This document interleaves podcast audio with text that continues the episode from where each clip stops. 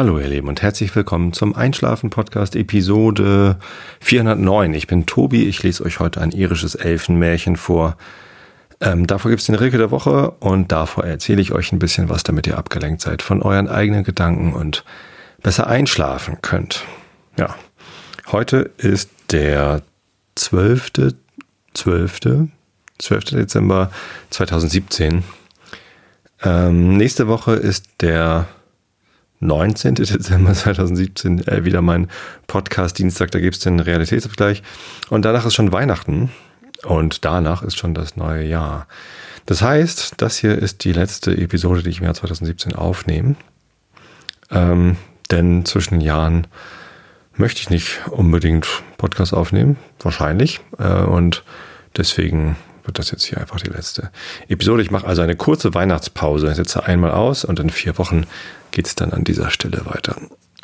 Ja, ähm, aber damit ihr euch besser äh, vorstellen könnt, wie ich so Weihnachten feiere, vielleicht Ideen bekommt, wie ihr Weihnachten feiern könnt, ähm, oder was mir so wichtig ist an Weihnachten, was ihr vielleicht stattdessen hören könnt, ähm, gibt es halt eine Weihnachtsfolge, ist ja klar. Ne? Für mich ist Weihnachten nämlich durchaus äh, mit gemischten Gefühlen immer mal wieder ähm, erlebt. Ich habe Weihnachten als Kind natürlich geliebt, weil es irgendwie Geschenke gab äh, und weil die Zeit auch insgesamt ganz schön war. Allerdings war für mich Weihnachten auch immer ein eher stressiges Erlebnis, weil meine Mutter ja Diakonin war, also Gemeindehelferin in einer kleinen Gemeinde. Äh, in Hollen steht übrigens, hier ganz um die Ecke in Niedersachsen, Nordniedersachsen. Erste Ausfahrt nach Hamburg sozusagen auf der A1. Genau, und ähm, wenn man in der Kirche arbeitet, dann ist Weihnachten eben mit viel Arbeit verbunden. Und ich als Sohn, der auch noch Gitarre spielen konnte, wurde dann halt immer häufig mit eingebunden. Und ja, es ist schon irgendwie dann mit viel Aufwand immer äh, verbunden gewesen. Ja, äh, irgendwann war Weihnachten mir dann egal. Als ich ausgezogen war, habe ich natürlich Weihnachten zu Hause bei meinen Eltern verbracht, aber dann war meine Mutter dann ja auch irgendwann im Ruhestand und es wurde irgendwie ein bisschen, bisschen ruhiger, bisschen gemütlicher. Äh, irgendwann kamen meine Brüder nicht mehr nach Hause, wenn, als sie dann eigene Familien hatten. Äh, und ich natürlich dann auch nicht mehr, als ich dann meine Familie hatte. Stimmt, ich war der erste von uns dreien, der geheiratet hat. Ja, und ähm, da hieß es dann, okay, Heiligabend möchten wir im Kreise unserer Familie verbringen. Und das ist dann halt in unserem Zuhause gewesen, nicht bei meinen Eltern und nicht bei meinen Schwiegereltern, die wir dann allerdings natürlich immer am ersten und zweiten Weihnachtsfeiertag besucht haben. So, das heißt, es schwankte immer so ein bisschen her zwischen, äh, hin und her zwischen äh, stressigen Weihnachten mit irgendwie viel Arbeit und viel Organisation und viel Brimborium zu entspannteren Weihnachten äh, und dann wieder zu Reiseweihnachten, an denen man dann viele Leute besucht hat. Ja. Meine Kinder sind mittlerweile auch beide aus dem Alter raus, wo man noch äh, beim Krippenspiel mitspielt. Das haben beide immer mal gemacht, vor allem die Große, ähm, dass sie halt in der Kirche beim Krippenspiel mitgewirkt haben. Und dann musste man natürlich in ähm, die Kirche, um sich das Krippenspiel anzugucken, dann immer um fünf. Der Gottesdienst um fünf ist immer regelmäßig der, der nee, um drei ist es, glaube ich, ne? Der vollste. Irgendwie so, ja, das war recht irgendwie nachmittags. Und das fand ich schon eher, auch eher anstrengend, immer dahin zu gehen. Äh, auch wenn es natürlich schön war, bei dem Krippenspiel zuzugucken, was die Kinder dann aufführen.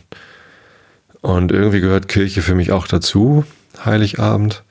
Aber ich hätte eigentlich lieber einen Gottesdienst, wo es nicht ganz so voll ist. Gibt es natürlich irgendwie Heiligabend nicht. Vielleicht Vielleicht werde ich vorschlagen, dass wir dieses Jahr erst am Weihnachtstag in die Kirche gehen und nicht am Heiligabend. Kann man ja auch. Da ist es dann nicht ganz so voll. Das ist ein bisschen besinnlicher. Denn was für mich an Weihnachten, am ganzen Weihnachtsfest, Heiligabend, Weihnachtsfeiertage und auch in der Zeit zwischen den Jahren, wie man so schön sagt, also zwischen Weihnachten und Neujahr sowie am Silvester und am Neujahrsfest wichtig ist, ist ähm, Besinnlichkeit und zur Ruhe kommen, dieses das Jahr ausklingen lassen. Ja, ich hab, bin ja jetzt beruflich viel mit Retrospektiven beschäftigt, habe ich in der letzten Episode schon erzählt. Übrigens, falls ihr Interesse bekommen habt, euch für diesen Workshop zu registrieren, ähm, da, das könnt ihr noch machen. Ähm, das findet das ihr unter blogs.adobe.com slash agile, da ist er irgendwie relativ weit oben noch dabei, der Beitrag. Allerdings äh, ist der Workshop schon voll und ihr landet dann auf der Warteliste, wenn ihr euch da noch registriert. Ja, und Weihnachten ist für mich immer so die Zeit, wo ich halt insgesamt einfach ein bisschen einen Gang runterschalte. Auch wenn es irgendwie bedeutet, am ersten und zweiten Weihnachtsfeiertag irgendwie Familie zu besuchen. Und auch diese Familienbesuche dann natürlich, ja, da muss man irgendwie die Geschenke rechtzeitig eingepackt haben und rechtzeitig da sind. Irgendwie ist es natürlich Aufwand, dann dahin zu fahren, aber ähm, auch kein schlimmer Aufwand. Also dann dann ist man halt mal kurz gestresst, weil man irgendwie losfahren muss und irgendwie einen Termin einhalten muss. Aber dort zu sein ist dann ja nicht unbedingt stressig. Da sind dann zwar viele Menschen und alle reden durcheinander. Kinder packen Geschenke aus und schreien irgendwie rum und so. Es ist natürlich viel Jubel und Heiterkeit ähm, oder überhaupt irgendwie viel so los. Aber man kann sich ja auch einfach dann so zurückfallen lassen. Es besteht, ich habe nicht das Gefühl, dass eine große Erwartungshaltung an mich besteht. Und das genieße ich dann eben, ne? dass ich dann einfach irgendwie sagen kann, okay, ich lege mich jetzt hier aufs Sofa, mache die Augen zu, sondern alle anderen rumschreien. Oder ich, keine Ahnung. Ich kann das eh nicht so gut auf feiern, wenn mehrere Gespräche gleichzeitig laufen, dann allen zu lauschen. Das ist irgendwie so, sobald zwei Gespräche parallel laufen, das hatte ich auch letzte Woche auf der Weihnachtsfeier der Firma wieder, dass man irgendwie ja an einem Tisch sitzt und sich unterhält, dann kommt jemand anders dazu und hält man sich noch mit dem und das erste Gespräch diffundiert woanders hin weiter und auf einmal führt man halt doch zwei Gespräche gleichzeitig und das, das kann ich halt gar nicht. Äh, diese Art der, der Fokussierung, das hat ja auch was mit irgendwie Sinnesfokussierung zu tun, dass man die Ohren irgendwie äh, auf ein Gespräch fokussiert und alles andere ausblendet. Das kann ich irgendwie nicht. Ich versuche dann halt beide Gespräche zu verfolgen äh, und das schlägt natürlich fehl. Und das Gespräch vom Nachbartisch will ich auch noch mitverfolgen. Also irgendwie, das fällt mir halt einfach schwer. Ähm, deswegen ziehe ich mich dann lieber komplett raus und versuche halt entweder eine, eine, stille Ecke zu finden, wo ich dann ein Gespräch führen kann. Ich habe natürlich total gerne Gespräche, sowohl mit der Familie als auch mit Arbeitskollegen und so, aber halt immer am liebsten hm, allein, so zu zweit oder, oder so, dass halt ein Gesprächsfaden geführt wird und nicht, nicht mehrere macht mich auch in Meetings immer total kirre, wenn so Nebengespräche laufen. Ja, aber ich als Moderator oder Facilitator, wie man das auf Neudeutsch, na, auf Englisch sagt, habe natürlich dann auch die Hoheit, das zu unterbinden und das ist dann immer ganz gut. Ja, genau, also Entspannung ist wichtig. Eigentlich, eigentlich ist Weihnachten so das Hauptfest des Einschlafen-Podcasts, auch wenn es jetzt zu Weihnachten gar keine Sonderepisode gibt, äh, besondere Weihnachtsepisode. Ähm, das ist für mich das Fest, wo ich quasi das, was ich hier mit dem Einschlafen-Podcast versuche zu vermitteln. Runterkommen, entspannen, Seele baumeln lassen, Entschleunigung. Das, das ist alles für mich Weihnachten. Also in Weihnachten ist Einschlafen in Reinkultur. Ich schlafe auch total gerne dann an Weihnachten lange aus und ja, gehe manchmal auch gar nicht so spät ins Bett, weil warum soll ich spät ins Bett gehen? Wenn ich früh ins Bett gehe, kann ich länger schlafen. Das ist total gut. Und entsprechend ist es mir dann eben auch wichtig, zwischen den Jahren Urlaub zu haben. Das klappt meistens bei mir. Ich weiß, dass es nicht für alle funktioniert. Ich weiß auch, dass viele Leute an Weihnachten und Heiligabend und Silvester arbeiten müssen. Ich bin auch sehr dankbar, dass das äh, einige Menschen tun, denn sowas wie ja, im Krankenhaus, äh, bei der Polizei, Feuerwehr, aber auch in Restaurants. Gut, das ist jetzt nicht unbedingt zwingend notwendig, aber auch in Tankstellen ist halt doch ganz gut, wenn an einigen Orten äh, gearbeitet wird. Und ja, vielen Dank dafür, falls ihr zu dieser Gruppe von Menschen gehört, dass ihr das tut. Ich hoffe und wünsche euch sehr, dass ihr andere Zeiten des Seele baumeln lassens und entspannt bekommt ich finde es eigentlich total schön, dass äh, ja Wochenende oder so Feiertage, dass es halt für, für relativ viele, also fast alle Menschen irgendwie so ein, so ein organisiertes, jetzt spannen wir mal aus, Event ist. Diese Diskussion, dass man alle christlichen Feiertage doch irgendwie durch ähm, ergänzende freie Urlaubstage ersetzen könnte. Ne? Also diese Ungerechtigkeit, dass es in Süddeutschland mehr Feiertage gibt, gesetzliche Feiertage als in Norddeutschland. Ähm, da wird häufig dann so argumentiert, ja, dann könnte man einfach ähm, alle Feiertage abschaffen und jedem ein festes Kontingent an zusätzlichen Urlaubstagen äh, ins Gesetz schreiben. Und wenn man eben christliche Feiertage haben möchte, dann nimmt man sie sich einfach an den Tagen und nichts verändert sich. Aber wenn man äh, dort keinen Urlaub nehmen kann oder nicht möchte, dann nimmt man sich diese Urlaubstage eben wann anders. Ja, ich kann die Argumentation verstehen. Das wäre irgendwie gerechter und säkularisierter sozusagen. Ähm, sprich, hätte weniger Einfluss von Religion auf äh, die Gesellschaft oder auf den Staat. Ich glaube, Säkularisierung heißt ja nur, dass die Religionen oder die Kirchen keinen Einfluss auf den Staat haben sollen. Ähm, dass Kirchen und Religion Einfluss auf Gesellschaft haben, ist, glaube ich, irgendwie un äh, wollte ich gerade sagen, unabänderbar. Denn das ist ja nun mal das Wesen von, von Kirchen, von Religionsgemeinschaften, dass sie einen Einfluss auf die Gesellschaft haben. Sonst müsste man sagen, Religion und Kirchen müssten komplett abgeschafft werden. Nee, also genau. Ähm, aber nichtsdestotrotz finde ich den Gedanken, dass es zu Weihnachten eben doch ähm, ein, einen ganz, ganz großen Teil der Gesellschaft betrifft, dass man quasi kollektiv äh, Seele baumeln lassen kann. Das finde ich, finde ich sehr schön. Ja. Ja, ansonsten haben wir am Samstag schon einen Tannenbaum geholt. Das machen wir immer nach Schonung, also hier bei uns im norddeutschen Flachland, Nordniedersachsen, Lüneburger Heide. Äh, da wohne ich ja äh, in der Nordheide. Da gibt es viele Tannenbaumschonungen, also ja, Bauern, die Tannenbäume züchten. Und dann eben kann man an den Wochenenden vor Weihnachten dorthin gehen. Wahrscheinlich auch unter der Woche. Aber wir machen das immer am Wochenende natürlich, damit ich da auch Zeit für habe. Und dann geht man durch den Wald, naja, durch eine Schonung, also durch eine Plantage, Tannenbaumplantage und sucht sich einen Weihnachtsbaum aus. Vorne stehen auch ein paar, die schon irgendwie geschnitten sind, also abgesägt und dann vorne irgendwie aufdrapiert oder auch schon durch dieses Netz gezogen. Wobei man dann ja gar nicht mehr aus, äh, sieht, wie, wie die eigentlich ausgesehen haben. Also wir gehen lieber durch die Schonung und suchen uns einen aus. Ist gar nicht so einfach, weil wir ausschließlich echte Kerzen benutzen. Meine Frau mag keine künstlichen Kerzen am Baum und ich finde das auch eher befremdlich, wenn man äh, ja, ins, ins Weihnachtszimmer geht und einfach einen Lichtschalter betätigt und dann gehen die Kerzen am Baum an. Ist natürlich schön, wenn er immer leuchtet oder leuchten kann, wenn man möchte.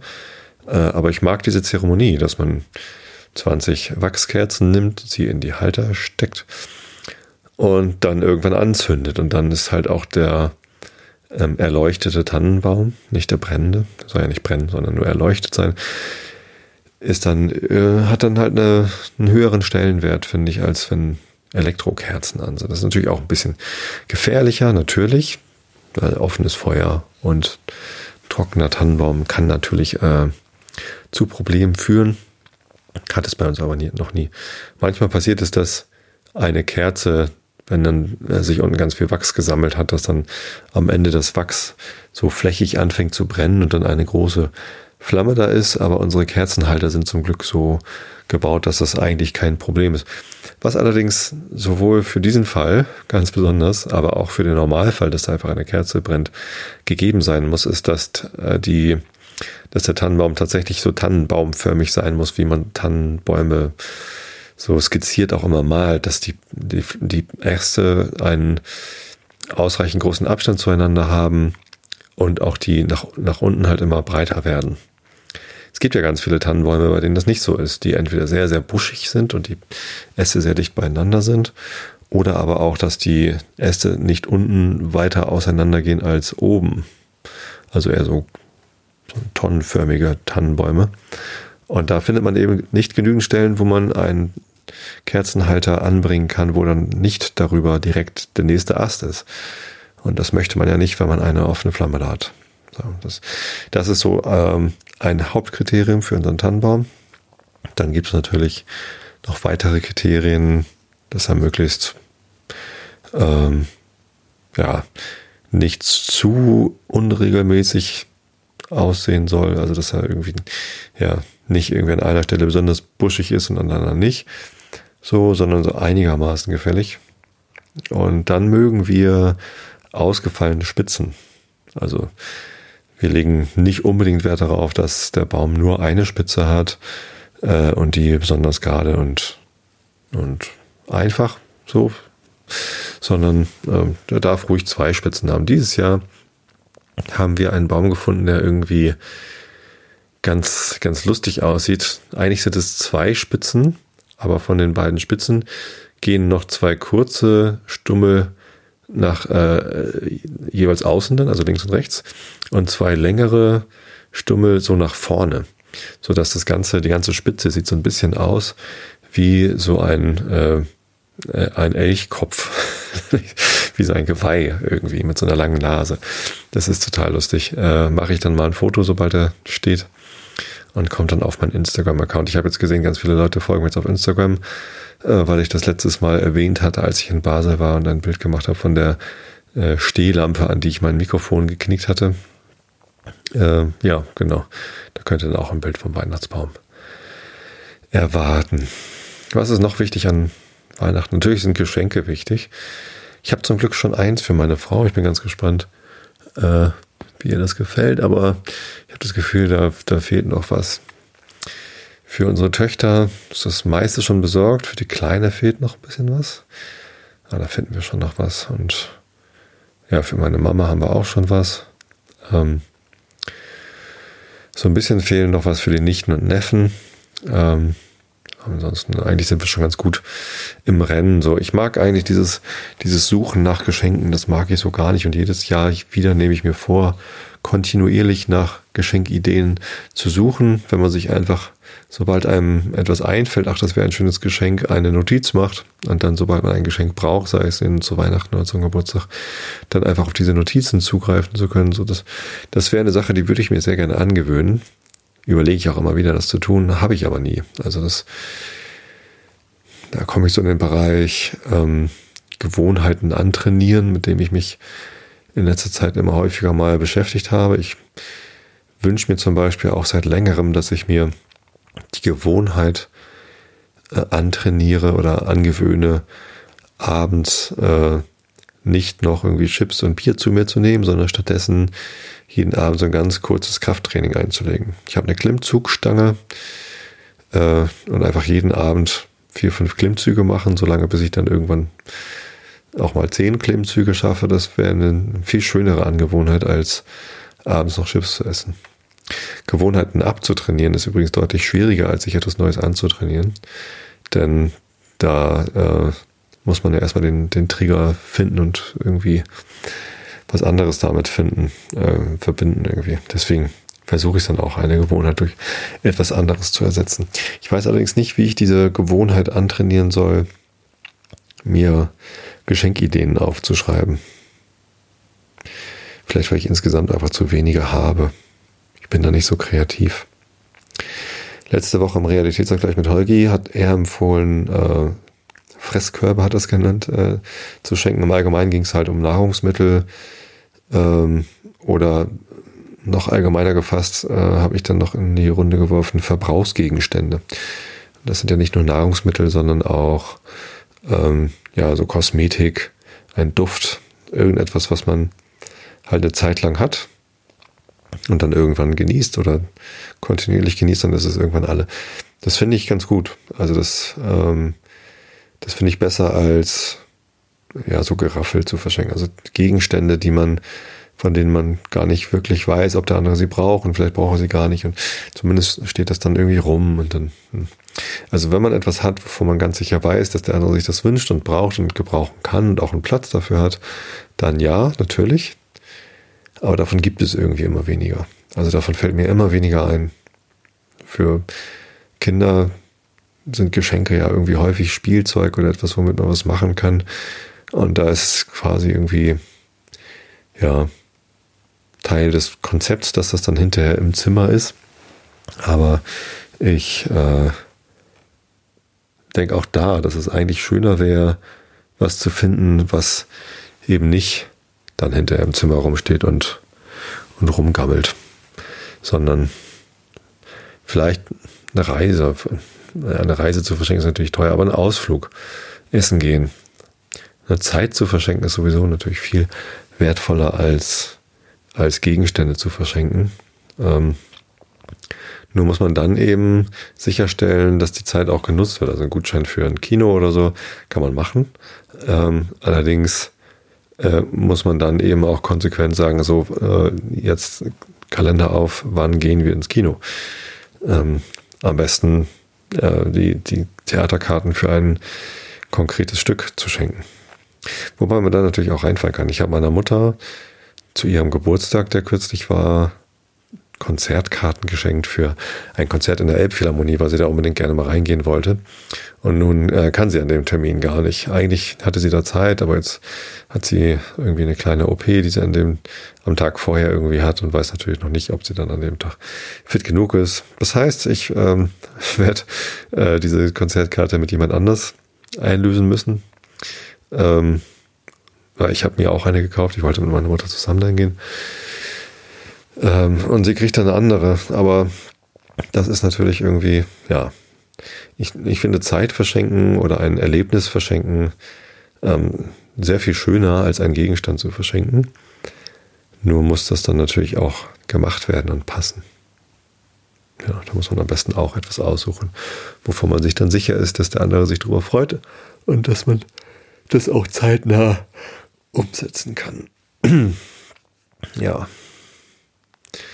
Geschenke. Aber also davon abgesehen, dass es schwierig, manchmal schwierig ist und mir manchmal schwer fällt, das passende Geschenk zu finden, finde ich Geschenke eigentlich sehr schön. Also ähm, sich etwas, sich eine Freude zu machen und zu zeigen, man hat sich Gedanken gemacht und man, man wünscht sich, dass der andere sich freut. Das ist ja irgendwie ne, ein Geschenk machen. Und äh, das ist ja eigentlich was, was sehr, sehr Schönes. Allerdings, sobald Schenken zum Stress wird, ist es halt nichts Schönes mehr. Das ist eigentlich auch logisch, ne? Binsenweisheit hier. Was gehört noch dazu? Tannenbaum, Geschenke, Essen gehört bei uns dazu. Bei uns gibt es schon seit 16, 17 Jahren, glaube ich, regelmäßig äh, indisches Curry. Ich koche ja gern indisch und bereite das Curry auch selbst zu, also mit einzelnen Gewürzen anstatt mit einer Curry Mischung oder Currypaste oder so. Das verwende ich nicht so gerne, sondern ich habe halt Kreuzkümmel, Koriander, äh, Sternanis, keine Ahnung, was auch immer gebraucht wird für das Rezept, was ich dann gerade am Wickel habe. Und äh, mische mir das Curry dann eben selbst zusammen. Äh, meine Frau isst sehr, sehr gern äh, indisch und ich nehme mir tatsächlich zu selten Zeit dazu, äh, indisch zu kochen. Allein das ist ja schon ein Geschenk. weil vorbereitet werden muss, weil eingekauft werden muss. Ne? Und ähm, dann gibt es natürlich auch Mango-Lassi, selbstgemachten Mango-Lassi. Das ist übrigens sehr, sehr einfach. Äh, man nehme Mango-Pulp, das ist ähm, ja Mango-Mousse, gibt es beim asiatischen Großhandel in der praktischen, was weiß ich, 800 Gramm Dose oder so. Das ist meistens eine Konservendose. Äh, Tut es in Mixer, zu gleichen Teilen äh, Joghurt rein, also einfach ähm, Blanko-Joghurt sozusagen, also nicht, nicht Fruchtjoghurt, sondern in diesen 500 Gramm Töpfen gibt es halt diese äh, normale Joghurt ohne, ohne Geschmackszusatz oder so. Am besten Vollfettjoghurt. Und ähm, dann braucht man noch Eiswürfel. Ein paar nach Geschmack ein Spritzer Kevra-Wasser oder Rosenwasser. Häufig liest man in Rezepten von Rosenwasser. Ich äh, schwöre auf Kevra-Wasser. Das gibt, es gibt in Hamburg in der langen Reihe einen indischen Supermarkt, der heißt Metab. Früher hieß der Matabi und ich sage auch immer noch Matabi. Jetzt steht Metab dran. Vielleicht ist es einfach nur die indische Schreibweise von Matabi. Ich weiß nicht. Zumindest gibt es da auch Kevra-Wasser. K-E-F, äh, K-E-W RA Wasser. Ist auch nur so ein Blumenwasser irgendwie und das davon ein paar Spritzer und äh, nach Geschmack Zucker. Also wenn man einen Mango-Pulp hat, was schon irgendwie süß genug ist, braucht man natürlich keinen weiteren Zucker. Genau, das alles in Mixer, einmal kurz durchmixen, damit das Eis kaputt geht und alles schön vermengt ist und fertig ist Mangolassi. Ähm, wenn es einem zu dickflüssig ist, kann man ein bisschen Wasser hinzufügen. Aber kommt natürlich auf die Konsistenz von Joghurt und Mango-Pulp an und der Anzahl der Eiswürfel. Ja, genau, das ist total einfach und leicht und schnell gemacht. Braucht man nicht fertig Mangolassi zu kaufen. Da ist sowieso meistens zu viel Zucker dran und irgendwelche Konservierungsmittel und so, das will man ja alles gar nicht.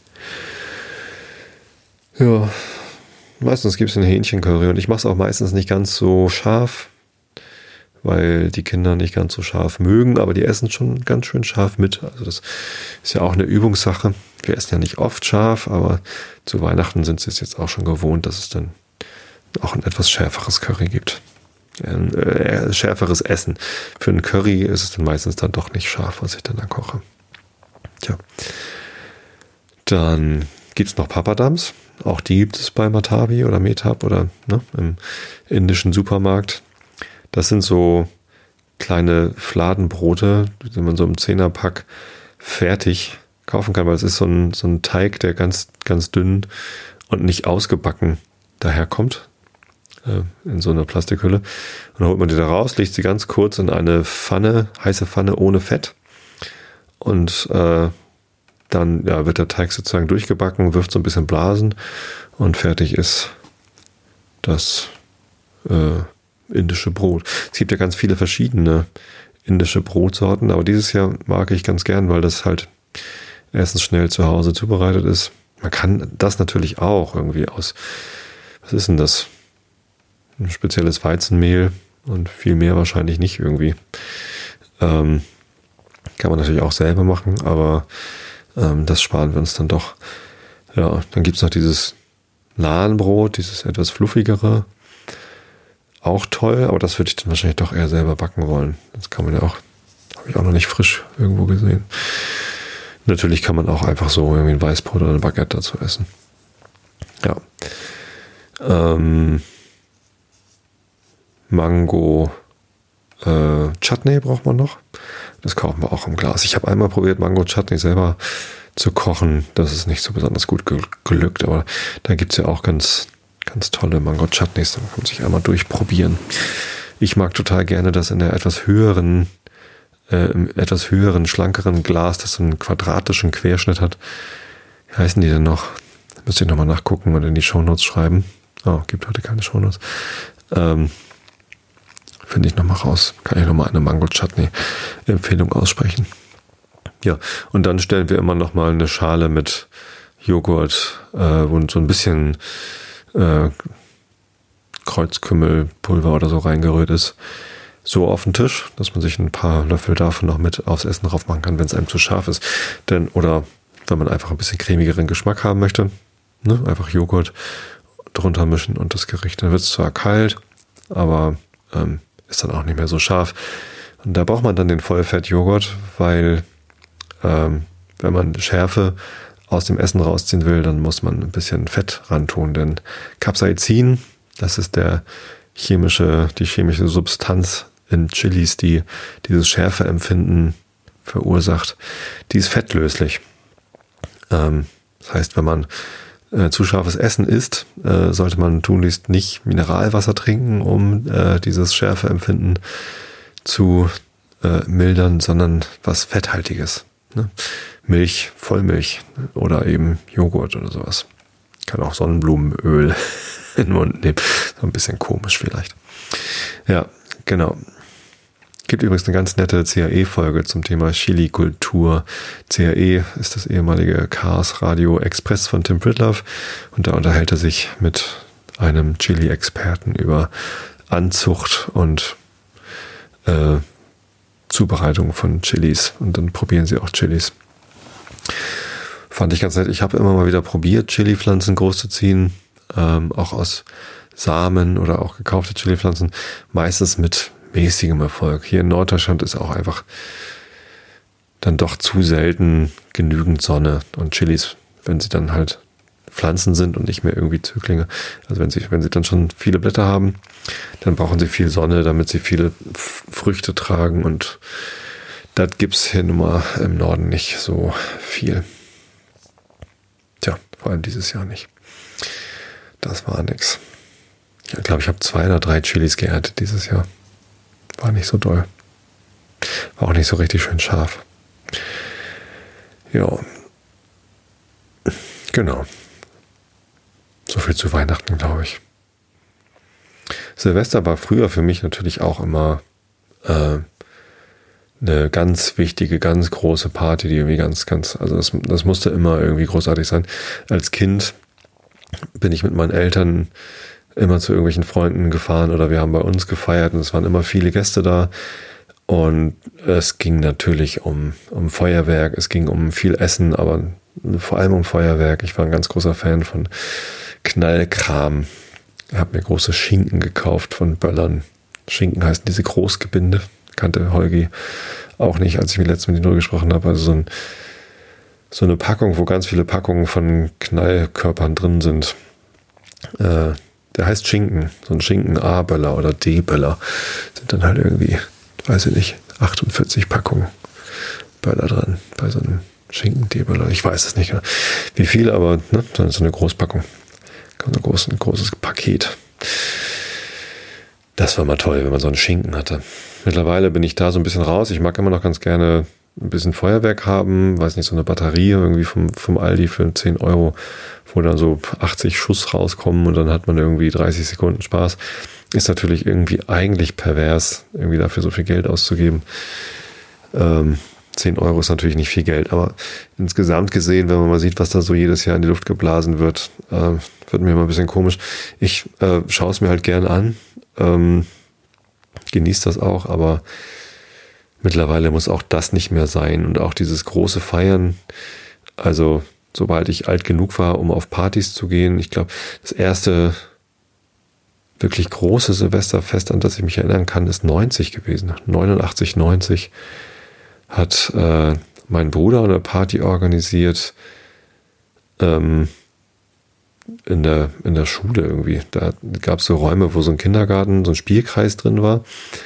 Äh, und weil meine Mutter den irgendwie mit organisiert hat, konnten wir den irgendwie mal nutzen, um da eine Party zu feiern. Natürlich unter der Auflage, dass wir es hinterher alles wieder herrichten und die Kinder dann ähm, in der ersten Januarwoche nicht eine eine große Party-Sauerei äh, vorfinden. und ich durfte dann auch mit hin. Da war ich dann entsprechend also gerade 15 oder 16 oder so. Wie alt war ich denn? 89? War ich 15. Stimmt das? Ja, 74 geboren. Und dann ich, Oktober 89 bin ich dann 15 geworden, ne? Ist das so? Ja. Wenn man mal nachrechnet.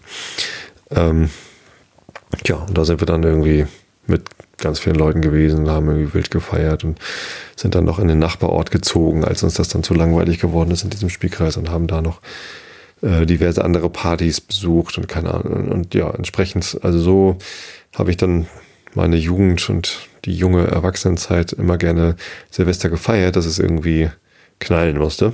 Also große wilde Feste. Mittlerweile mag ich es auch eher ein bisschen beschaulicher, besinnlicher. Ich bin jetzt irgendwie 43 Jahre alt. Ich muss nicht mehr irgendwie wild rumhotten und laute Musik hören. Äh, kriegt man eh nur einen steifen Nacken von. Zumindest bei der Musik, die ich dann damals immer gehört habe. Ähm, Time Warp war damals irgendwie.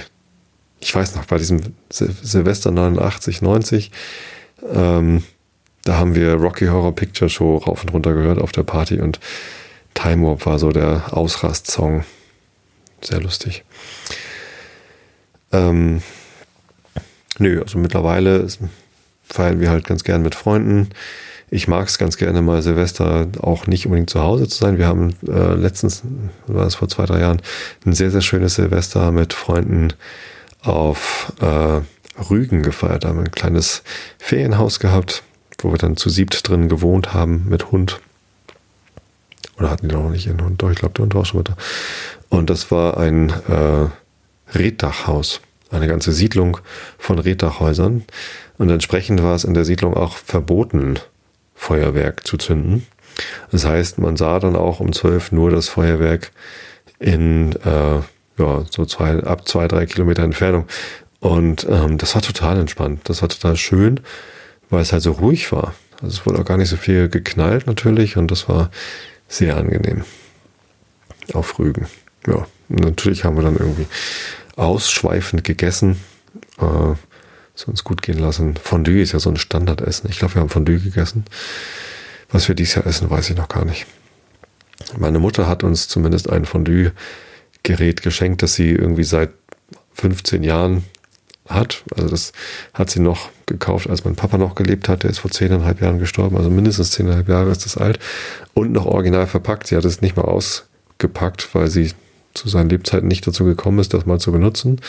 Und seitdem stand es bei ihrem äh, im Keller rum und als sie dann umgezogen ist aus dem großen Haushaus, ist es sogar noch mit umgezogen, weil es irgendwie keiner haben wollte. Ich wollte es eigentlich auch nicht haben. Das ist so ein riesen Tischgerät mit ähm, Raclette und Fondue kombiniert. Also ein großer Raclette-Grill mit zwölf kleinen Pfännchen und äh, obendrauf halt äh, so, eine, so eine Keramikplatte, quasi heißer Stein, auf dem man dann äh, noch braten kann. Also da kann man Fleischstücke drauflegen und sich die brutzeln. Äh, und in der Mitte steht ein Topf, wo man noch Fondue machen kann. Ja, oder Pilze brutzeln oder Brot rösten, also auf, dieser, auf diesem heißen Stein ein Riesengerät. Das ist in so einem Karton, der ist irgendwie bestimmt einen Meter zwanzig lang oder so. Gefühlt. Also irgendwie groß. Und äh, naja, jetzt stand das halt immer noch bei ihr da in, in einem kleinen Keller und dachte, sie macht uns eine große Freude, wenn sie uns das schenkt. Aber tatsächlich, ja, würden wir es halt wahrscheinlich alle zwei Jahre dann mal benutzen oder so. Und dann steht das halt bei uns rum und wir wollen es eigentlich wirklich nicht haben. Falls also einer von euch ein solches äh, Gerät haben möchte, ich werde es wahrscheinlich demnächst auf eBay packen. Es sei denn, jemand meldet sich vorher bei mir und sagt, er hätte gerne dieses, dieses Gerät. Neupreis war, glaube ich, irgendwie 120 Mark, Euro. Nee, es gab, ich glaube, es gab schon den Euro.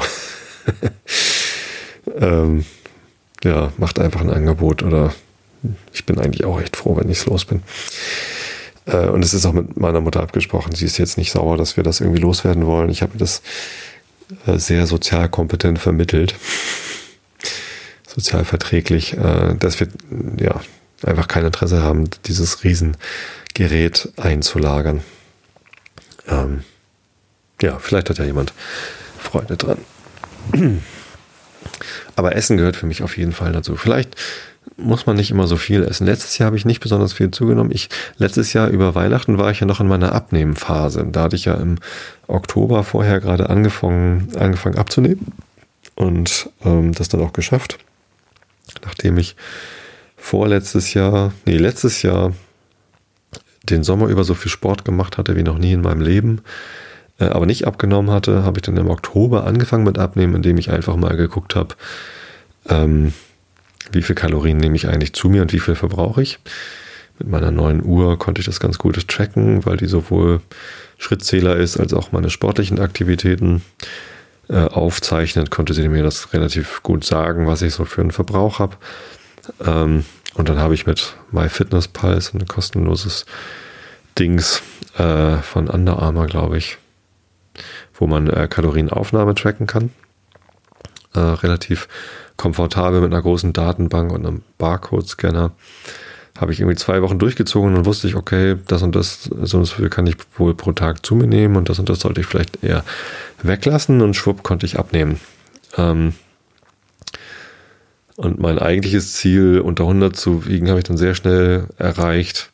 Ähm 95 Kilo war dann so mein Ziel, weil ich dachte, okay, wenn ich 95 geschafft habe, dann bleibe ich irgendwie auch dauerhaft unter 100 Kilo. Habe ich auch relativ schnell erreicht und mein Ziel dann korrigiert auf 90 Kilo. Ähm, und zu Weihnachten habe ich, äh, letzten Jahres habe ich 92 Kilo gewogen ungefähr. Fehlten also nur noch zwei Kilo. Äh, und Ähm, nach Weihnachten hatte ich auch nicht großartig zugenommen. Allerdings bin ich auch zwischen den Jahren recht viel gelaufen. Also nicht, nicht intensiv und hektisch und sportlich, aber so morgens so zum Aufwachen einfach eine kleine Runde joggen gehen, ganz entspannt, habe ich dann gerne mal gemacht. Und ich glaube, das hat dann auch geholfen. Ähm, allerdings sind das auch nur so 200, 300 Kalorien oder so, die man dann bei so einer lockeren Einheit verbraucht. Ähm, das ist natürlich relativ schnell wieder aufgenommen, also rettet einen auch nicht wirklich vor großen Schlemmereien. Ja, genau. Ähm, und dann irgendwann sp viel später, also dieses Gewicht von 92 Kilo hat sich dann relativ lang gehalten. Ähm, erst im Sommer, im Frühsommer habe ich es dann geschafft, auch mal unter 90 Kilo zu wiegen. Ähm, zweimal hat mir die Waage äh, unter 90 Kilo angezeigt. So, das war so der Beweis, ich kann das. Ich habe jetzt unter 90 Kilo gewogen. Mittlerweile bin ich wieder bei 92 Kilo eingependelt. Scheint sich irgendwie zu bestätigen, dass das ein, ein sinnvolles Gewicht für mich ist. Fühlt sich gut an. Ich bin äh, schlank und fit sozusagen. Äh, ich habe nicht mehr das Bedürfnis, noch weiter abzunehmen. Ähm, Wenn es allerdings über 93 steigt, ist es irgendwie so ein kleiner äh, Impuls immer für mich, dann doch nochmal zu gucken, ob ich nicht wieder unter 92 landen kann. Aber ich gucke jetzt auch gar nicht mehr täglich. Die ganze Zeit lang habe ich mich täglich auf die Waage gestellt, um einfach genau zu wissen, woran ich so bin und so einen Mittelwert bilden zu können über die Woche. Denn wenn man sich nur einmal die Woche auf die Waage stellt, kann das ja sein, dass man irgendwie am Tag vorher zu wenig getrunken hat, was dazu führt, dass der Körper mehr Wasser einlagert. Klingt absurd, aber ist halt so, dass äh, der Körper wenn er signalisiert bekommt, oh, es gibt gerade zu wenig Flüssigkeit, dass er dann das bisschen Flüssigkeit, was er bekommt, eben äh, stärker einlagert. Das heißt, man, man wiegt dann kurzzeitig mehr. Aber Wassereinlagerung ist natürlich nicht so äh, schlimm, sag ich mal, wie Körperfett. Was ich loswerden wollte, war natürlich Körperfett, überschüssiges Körperfett. Weil das ein bisschen ungesund ist. Ja. Ist jetzt nicht so, dass ich gar kein Körperfett mehr habe. Meine Waage, die ich oben habe, sagt mir 14% Körperfett. Äh, wenn ich mit meiner Kaliperzange mal nachmesse, sind es auch so zwischen 10 und 14 Prozent, je nachdem, welche Methode man da anwendet. Das ist alles ähm, durchaus gesund. Natürlich könnte ich auch noch weiter runtergehen mit meinem Körperfettanteil, aber das ist gar nicht nötig. Nötig sowieso nicht. Aber ja, das fühlt sich gut an gerade. Und es wird auch dieses Jahr, glaube ich, nicht großartig gesprengt. Ich esse total gerne, aber äh, ich muss mich auch nicht mehr so gehen lassen. Ja, das hat sich so ein bisschen, das hat sich durchaus ein bisschen verändert. Dieses absolut gehen lassen und dann nach einer großen Schlemmerei abends noch eine Tüte Chips aufmachen und Bier, das passiert doch immer seltener, dass ich mich so sehr gehen lasse was sich gut anfühlt. Also ich bin jetzt nicht, natürlich auch kein Asket. Ich bin auch nicht, nicht zur Enthaltsamkeit geboren. Ich lasse mich auch gerne, ich genieße auch gerne mal. Ähm, und ich habe auch kein schlechtes Gewissen, wenn ich mich mal gehen lasse oder mal was genieße. Aber es passiert einfach nicht mehr so oft. Das ist ganz gut. Ja. Und Joggen ist leichter, wenn man 10 Kilo weniger wiegt oder 11. Ich war ja mal auf 103. Ich habe auch mal 104 Kilo auf die Waage gebracht. Ja. Alles nicht schlimm, alles nicht so wichtig. Aber Essen gehört natürlich dazu. Ich weiß noch gar nicht, was wir Silvester machen. Vielleicht einen schönen Braten. Ich habe ja noch Wild im Gefrierschrank. Oh, mal sehen. Schöne Wildschweinkeule. Rehrücken habe ich auch noch, aber ich glaube, der ist nicht groß genug für acht Personen. Mal sehen. Schauen wir mal. Gut. So viel dazu. Der Rilke der Woche. Aber der Abend wird schwer. Aber der Abend wird schwer. Alle gleichen verwaisten Kindern jetzt, die meisten kennen einander nicht mehr, gehen wie in fremdem Land, langsam am Häuserrand, lauschen in jeden Garten, wissen kaum, dass sie warten, bis das eine geschieht. Unsichtbare Hände heben aus einem fremden Leben leise das eigene Lied. Und jetzt habe ich doch ganz vergessen, noch zu erwähnen, was ihr denn alles hören könnt, wenn ihr jetzt erst in vier Wochen die nächste Einschlafen-Podcast-Episode bekommt. Wollte ich nochmal kurz einschieben. Äh, da gibt es zum einen die 408 anderen Episoden Einschlafen-Podcast, die ich euch schon aufgenommen habe. die sind bestimmt äh, langweilig genug, alte Episoden Einschlafen-Podcast hören. Dann gibt es aber ähm, noch ein großes Sammelsurium an weiteren unterhaltsamen Sachen, gerade jetzt in der Weihnachtszeit, ähm, die da produziert werden im Rahmen des Pottwichtelns. Ich bin ja Schirmherr und Erfinder des Pottwichtelns, einer äh, Bewichtelungsaktion von Podcastern untereinander. Äh, die wird dieses Jahr wieder organisiert von Sascha Erler und wie heißt sein Kollege? Jetzt habe ich es wieder vergessen. Na, ähm, von zwei ganz tollen Leuten, die da irgendwie auch eine Web-App für gebaut haben, wo Podcaster sich irgendwie anmelden und bewichtelte Sachen hochladen können und so. Ähm, was das für euch bedeutet als Hörer ist, äh, geht doch mal auf podwichteln.com, schaut, welche Podcaster alle so mitmachen und guckt mal bei denen in die Feeds, denn dort wird am 24.12., also am Heiligabend, wird äh, bei hoffentlich, wenn alles gut geht, eigentlich läuft das immer ganz gut, bei jedem Podcast eine neue Episode erscheinen, die dann aber nicht von diesen Podcastern ist, sondern von Wichteln, also von einem anderen Podcaster. Und da muss man dann erstens äh, raten, wer das wohl ist. Die bewichteln sich nicht immer direkt gegenseitig. Also wenn A B bewichtelt, dann bewichtelt B nicht unbedingt auch A, sondern B könnte auch C bewichteln und C bewichtelt dann A. Äh, und so weiter und so fort. Das ist halt ähm, durchaus ringförmig. Es können auch mehrere Ringe entstehen bei so einer Geschichte und äh, man weiß es halt vorher nicht. Meine Töchter wollten dieses Jahr auch unbedingt mal wieder mitmachen. Letztes Jahr habe ich nicht mitgemacht. Äh, vorletztes Jahr auch nicht. Äh, Im Wesentlichen wegen Stress. Ich glaube, im vorletzten Jahr war es so, dass ich da gerade meinen Tinnitus gehabt habe und letztes Jahr ja, war es halt einfach zu viel. Ähm, dieses Jahr haben meine Töchter mich überredet, dass sie beide mit ihren Podcasts dort mitmachen wollten. Das bedeutet natürlich für mich, dass ich da auch mitgehangen, mitgefangen war äh, und unterstützen musste. Aber entsprechend gibt es ähm, sowohl bei Mal mit uns, dem Podcast mit Lovis, als auch bei Klugschieders, dem Podcast mit Mareile, äh, jeweils eine Wichtel-Episode. Ähm, von anderen Leuten, die dann die entsprechenden Formate befüllen. Wir sind schon ganz gespannt, was da wohl so kommt. Genauso gespannt sind wir natürlich auf das Feedback zu unseren äh, Episoden, die wir gewichtelt haben. Ähm, ich kann schon so viel verraten, dass ich bei beiden mitgemischt habe. Aber wen wir bewichtelt haben, das verraten wir natürlich noch nicht. Deswegen müsst ihr euch durch alle äh, Podcasts durchhören. äh, was sowieso eine gute Idee ist, denn ähm, man kann da wirkliche Perlen entdecken und, und Spaß haben, irgendwie neue Formate zu entdecken. Ich äh, mag das sehr gern, da immer mal so durchzu, äh, durchzuhören. Ich höre da sicherlich nicht alle Episoden, vor allem nicht alle ganz, aber ich finde Bordwichteln immer, immer lustig. Macht auch Spaß, dann zu überlegen, wer könnte das wohl sein? Wer hat diese Leute wohl bewichtelt? Und das macht einfach Spaß, äh, da ein bisschen mitzurätseln. Ich fürchte, bei meiner Stimme wird es relativ schnell rauskommen, äh, welche, äh, ja, also die, die von mir bewichtelten Podcasts werden mich möglicherweise schnell erraten.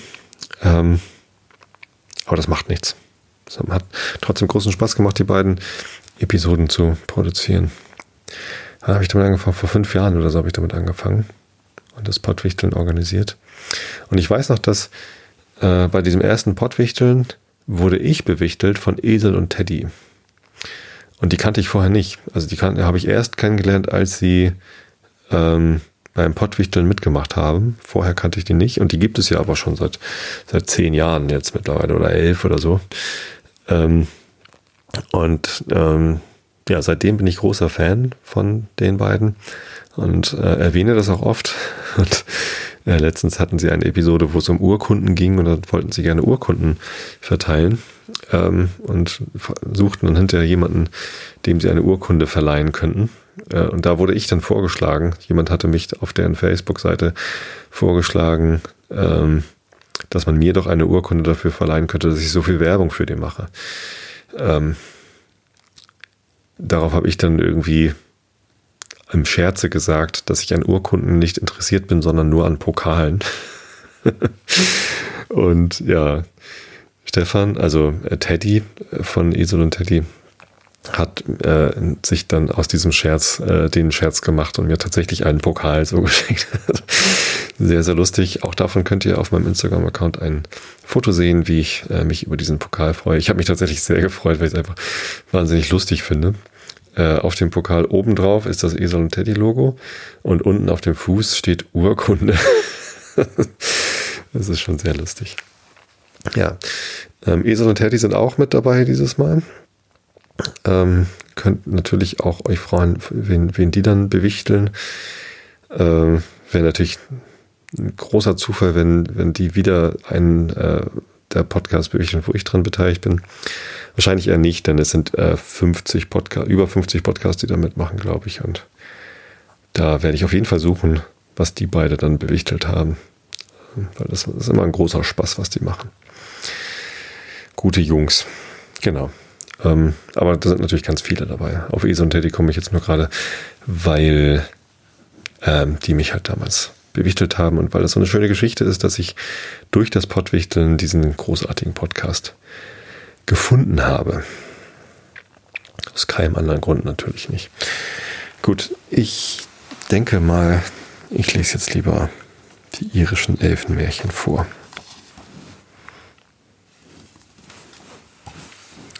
Und da sind wir auf Seite 242, Front 242, sind wir wieder beim Thema Numerologie.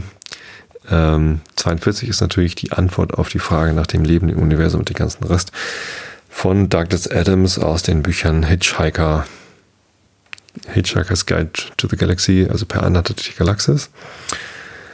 Ähm, es gibt eine Band, die heißt Front 242. Ich weiß überhaupt nicht, ob die dieses, die, diese Zahl 242 äh, irgendwie gewählt haben mit dem Hinblick auf, weil da eine 42 drin vorkommt. Ich glaube eher nicht.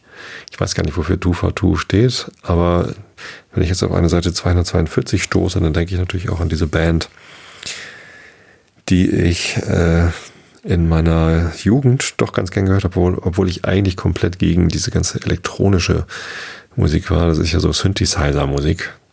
Äh, die ist ja nur programmiert. äh, war ich immer sehr dagegen weil ich ja Heavy Metal Fan war und äh, nur handgemachte Gitarren, Schlagzeugmusik die wahre Musik ist. Zieht meine Frau mich immer noch mit auf. Sie war damals auch schon Fan von, äh, durchaus auch von Rockbands, aber eben auch von elektronischen äh, Elementen. Depeche Mode war sie ganz großer oder ist sie immer noch ganz großer Fan. Ähm, und von Two for Two ist natürlich stark elektronisch äh, getriebene Musik, auch wenn da E-Gitarren drin vorkommen.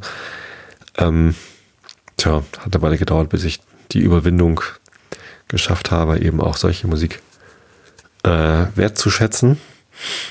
Ähm, aber sowas wie Headhunter Version 2 oder die Angels vs. Animals Platte ist mir sehr, sehr gut gefallen. Auf Seite 242 sind wir zumindest. Es ist das 26. Elfenmärchen. Das heißt, der verzauberte See. Augen zu und zugehört. Im westlichen Irland war ein See und ohne Zweifel, oh halt, stopp, bevor ich vorlese, ähm, noch ein Hinweis, äh, was man hören könnte, wollte ich eigentlich die ganze Zeit schon sagen, habe ich ganz vergessen. Ich habe letzte Woche Mittwoch äh, einen Ausflug gemacht in das Radiostudio vom NDR. Ähm, und der Grund dafür war nicht, dass ich das irgendwie besichtigen wollte oder irgendwas mit dem NDR machen wollte. Nein, ähm, ich war eingeladen zu einem Interview von äh, Deutschlandfunk Nova. Das ist das ehemalige D-Radio Wissen, das heißt jetzt Deutschlandfunk Nova. Ein Radiosender, der über UKW gar nicht empfangbar ist, sondern nur über DAB Plus digital, äh, aber eben auch im Internet, im Livestream und auch die meisten Sendungen sind als Podcast dann hinterher zum zeitsouveränen Nachhören abrufbar. Und da gibt es eine Sendung, die heißt Eine Stunde Talk.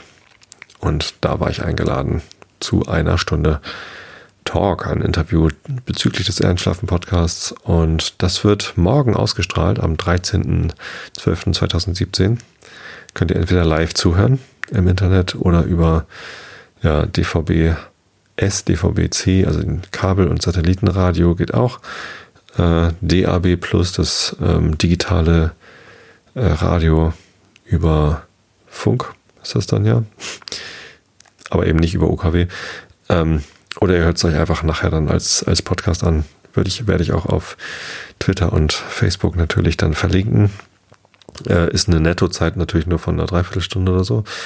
Aber ähm, ich fand es echt gut gemacht, weil ähm, Fragen gestellt worden sind, die ich sonst noch nicht gestellt bekommen habe.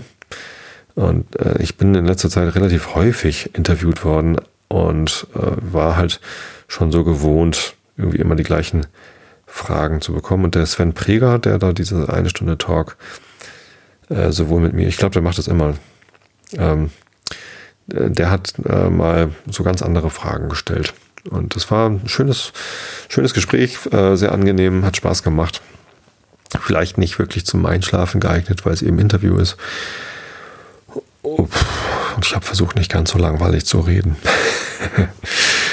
ähm, ja, und ich habe das vom NDR ausgemacht, weil ähm, die öffentlich-rechtlichen Radiosender natürlich äh, großen Wert auf Qualität und stabile Verbindung legen und sowas wie Mumble oder Skype oder äh, Studio Link, wo dann eben auch mal was passieren kann, Verbindungsunterbrechung, Internet, äh, dieses ganze paketorientierte Geraffel, äh, das wollen die eher nicht. War natürlich auch ganz nett mal beim NDR reinzugucken.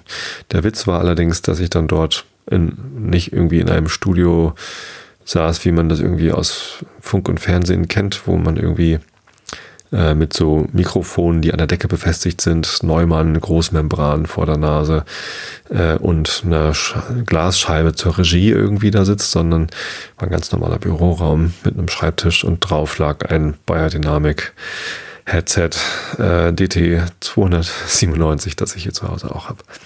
Also technisch weniger aufregend als erhofft. Inhaltlich äh, überraschend schön. Hat mir gut gefallen.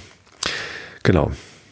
Wenn ihr also mal äh, mich äh, woanders hören wollt, dann könnt ihr Deutschlandfunk Nova einschalten. So, jetzt aber. Der verzauberte See. Augen zu und zugehört. Im westlichen Irland war ein See und ohne Zweifel ist er noch da selbst, in dem zu verschiedenen Zeiten mehrere junge Leute ertranken. Was dieses Ereignis besonders merkwürdig machte, war, dass man die Leichname der Ertrunkenen niemals wieder fand. Das Volk geriet darüber in Verwunderung und allmählich erlangte der See einen schlimmen Ruf. Schreckvolle Geschichten wurden erzählt. Einige behaupteten, in dunkler Nacht leuchteten die Fluten wie Feuer. Andere wollten schauerliche Gestalten über den See haben gleiten sehen. Jedermann gab zu, dass ein seltsamer Schwefelgeruch aus ihm hervorsteige. Es lebte in geringer Entfernung von diesem See ein junger Pächter namens Roderick Keating, Bräutigam mit einem der schönsten Mädchen der ganzen Gegend.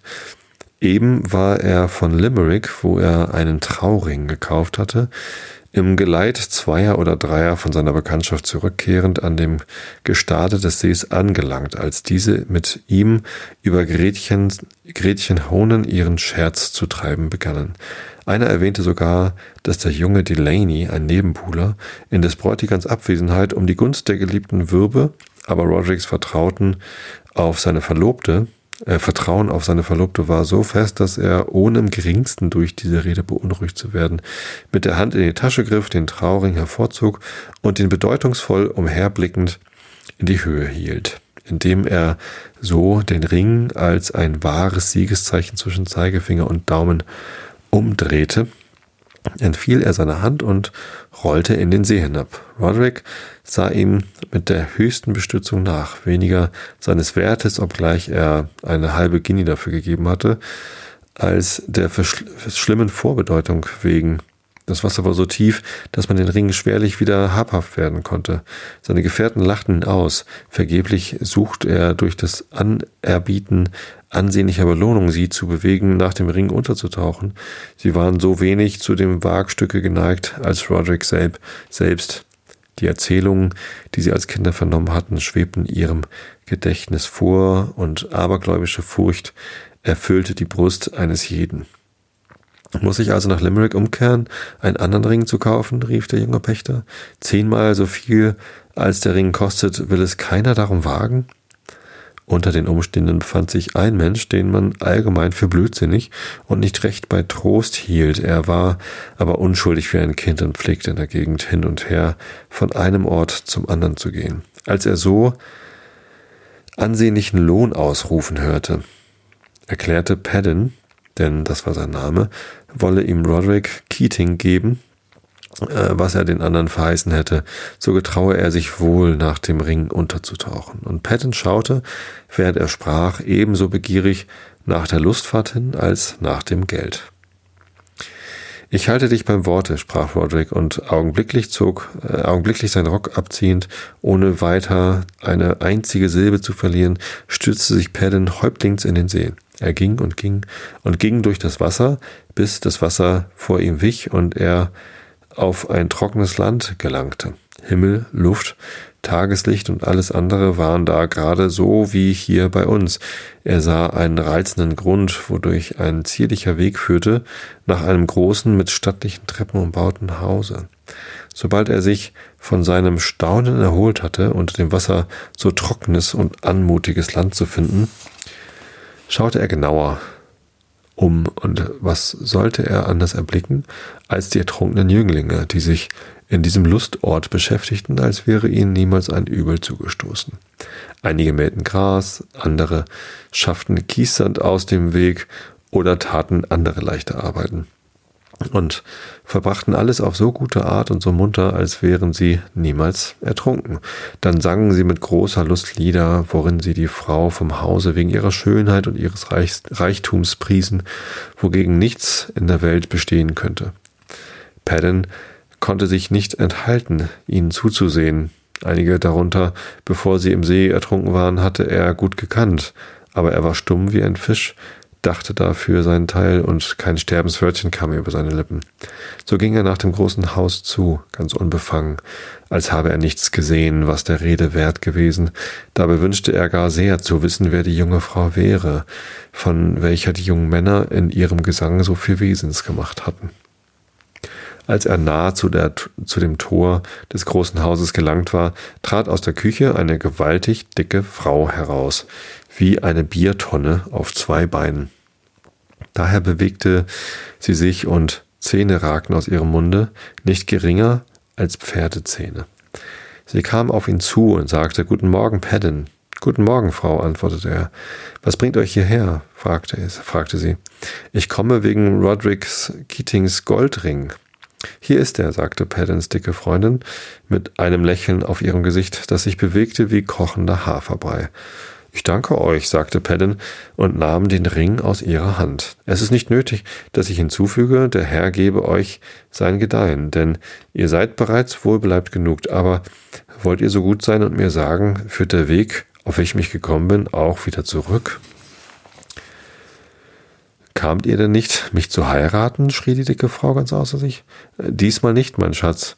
Wann ich wiederkomme, antwortete Paddon, ich werde für meinen Gang hierher gut bezahlt und muss machen, dass ich Antwort bringe, oder die werden Wunder denken, was aus mir geworden sei. Bekümmert euch um kein Geld, sagte die dicke Frau. Wenn ihr mich heiratet, so sollt ihr für euer Lebtag, Lebtag in dem Haus wohnen und an nichts Mangel leiden. Patton sah deutlich, dass, da er einmal im Besitz des Ringes sei, die dicke Frau weiter keine Gewalt habe, ihn zurückzuhalten. Ohne also länger auf ihre Worte zu achten, wandelte er ganz gelassen den Gang wieder herab und schaute sich dabei um, denn er hatte, die Wahrheit zu sagen, keine sonderliche Lust, die dicke Hexe zu heiraten. Als er zu dem Gatter kam, stürzte er, ohne nur guten Tag zu sagen, hinaus und fand das Wasser, welches ihm entgegenkam.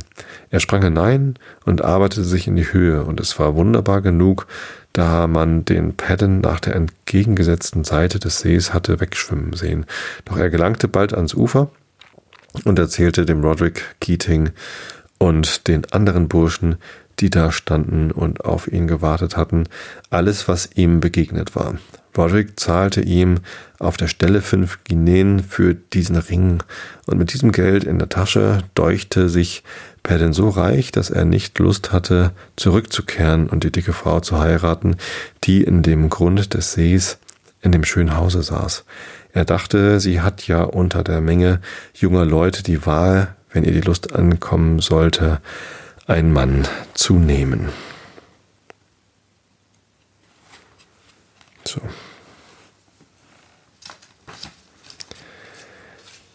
So sei es dann. Ähm, jetzt habe ich gerade über das Abnehmen gesprochen, mein eigenes Abnehmen, und dann kommt hier eine Geschichte mit einer dicken Frau, die auch noch als Hexe bezeichnet wird. Ähm, wenn Leute dick sind ähm, und sich entweder selbst dafür entscheiden oder sich nicht dafür entscheiden können, dann ist es natürlich so, und das ist dann auch äh, für mich soweit in Ordnung, wenn man sich bewusst ist, dass äh, Übergewicht durchaus gesundheitliche Risiken äh, bergen. Äh, gesundheitliche Risiken gibt es aber im Leben auch genügend andere. Ähm, Abnehmen hat auch seine Risiken, Untergewicht natürlich sowieso, aber davon bin ich ja zum Glück noch weit entfernt mit meinen 92 Kilo. Ähm, ja, aber es sollte jetzt nicht so klingen, als sei dick sein irgendwie eine Schande oder ein, ein Problem. Für mich war es auch kein großes Problem, aber ich hatte einen Anreiz abzunehmen und ich möchte einfach, ja, kein, kein unnötiges Übergewicht haben. Aber wenn andere Leute kein Problem mit ihrem Übergewicht haben, habe ich damit natürlich auch kein Problem. Nicht, dass ihr denkt, ich sei jetzt irgendwie, hätte ein Problem mit Übergewichtigen. Habe ich nicht. Das nur so am, am Rande, falls das jetzt irgendwie komisch klang. Ähm, und über Weihnachten sollte man sich sowieso keine allzu großen Gedanken über das Gewicht machen, denn man wird nicht zwischen Weihnachten und Neujahr dick, sondern zwischen Neujahr und Weihnachten wird man dick. Tja. Weil die Zeit zwischen Weihnachten und Neujahr einfach zu wenig Einfluss hat. Gut, so viel dazu. Ich wünsche euch allen ein gesegnetes ruhiges, entspanntes und entschleunigtes Weihnachtsfest mit genau den richtigen Geschenken und genau der richtigen Zeit für euch. Sowie ein gutes Rüberkommen in das Jahr 2018, äh, weil ich bis dahin keinen weiteren Einschlafen-Podcast aufnehme. Wie gesagt, nächste Woche nochmal Realitätsabgleich. Aber dann habe ich eine Woche frei. Euch eine gute Zeit. Ich habe euch alle lieb. Bis zum nächsten Mal und gute Nacht.